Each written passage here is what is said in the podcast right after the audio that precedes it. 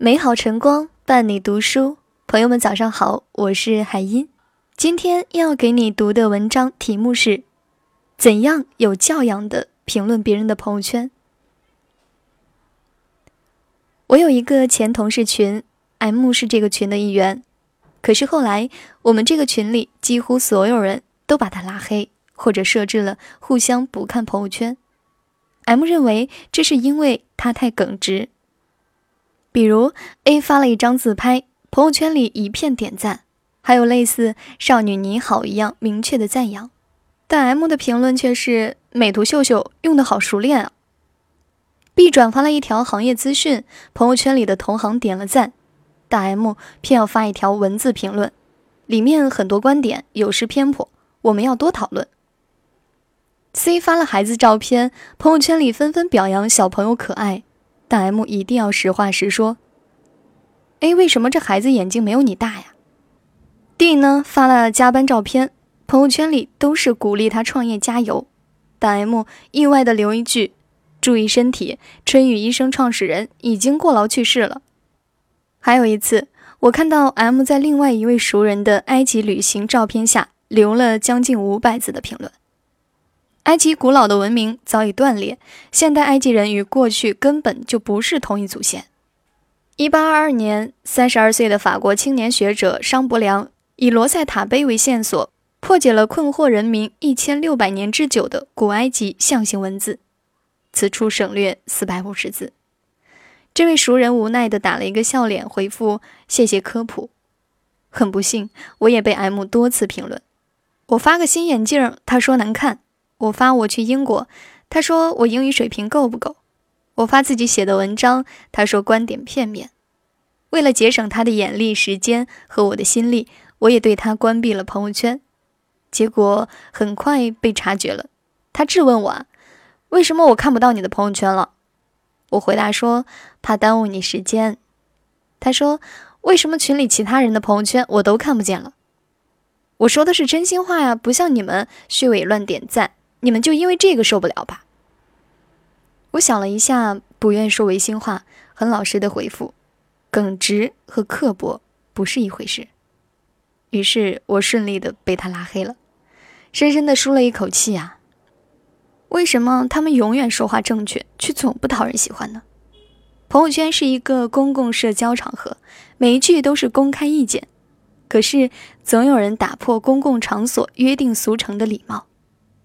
怎样才算是有教养的去评论别人的朋友圈呢？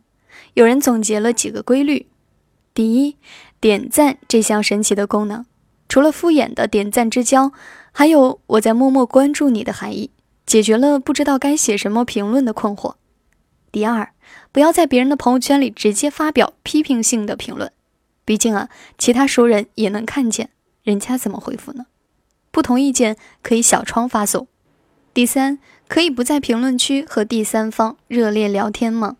就像是在别人的包厢里说了自己的故事，太不见外了。第四，评论不用太长，以免喧宾夺主。第五，即便是统一回复，也不要把这四个字明白写出来。每个人都希望被特殊对待，写上去既视感不好。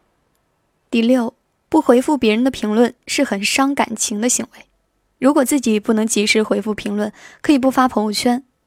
第七，评论有诚意，避免用单纯的笑脸表情。典型评论，比如“小宝宝好可爱哦”“祝大麦”等等。朋友圈是一个社交场合，表达的是礼尚往来、及时关注的态度。它和其他社交场所一样，并不十分欢迎耿直与犀利。耿直或者犀利是个特别好的借口。顺利解释了一部分人为什么永远说话正确，却总是不讨人喜欢。很多犀利和耿直不过是内心凉薄的外在表现，披着真实的外套，蓄意伤人。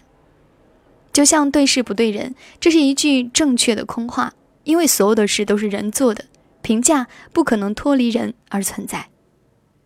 很多时候，我们要的不是一句冷冰冰、硬邦邦的真话。而是语言背后热气腾腾的真心。如果没有好话，至少可以什么也不说。值得耿直的场合其实并不多。前几天，美国副总统彭斯因祸得福，他带着侄子和女儿到剧院看百老汇音乐剧《汉密尔顿》。到达剧院时，现场夹杂着嘘声和欢呼声。剧中谢幕，主演叫做彭斯，拿出准备好的演讲稿宣读，花样表达了对特朗普种族与文化政策的不满。听说这件事之后，口无遮拦惯了的特朗普立刻暴跳起来，要求《汉密尔顿》的剧组向副总统彭斯公开道歉。舆论很高兴地期待着副总统的表现。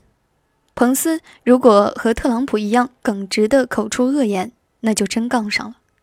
但他在采访中说了一段几乎可以作为演讲典范的发言：第一，我和我的亲友一起来看这部剧，这真是一部很好的剧，我向大家推荐。第二，我们听到了嘘声，也听到了欢呼声。我告诉我的孩子们，这就是自由听上去的声音。至于演员在剧院里的行为是否合适，我把这留给别人评价。第三，这些人支持的人没有当上总统，他们不开心，我个人非常理解。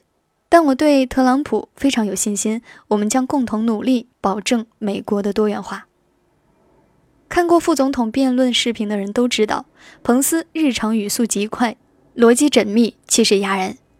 从政前还当过律师和电台主播，他不是没有能力应对这样的责问，也不是没有水平犀利还击，但是他选择了态度温和、语气平和、语速缓慢。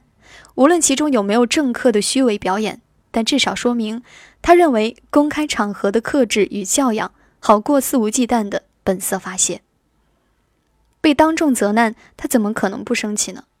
但耿直也分场合、看对象。不分场合的耿直不是真性情，而是分寸感差。彭斯的回复让舆论很满意，支持率上升，但我的回复并没有让 M 满意。我们最大的分歧不是真诚和虚伪、本色和伪装，而是能够在正确的场合说恰当的话，也是教养的重要表现哦。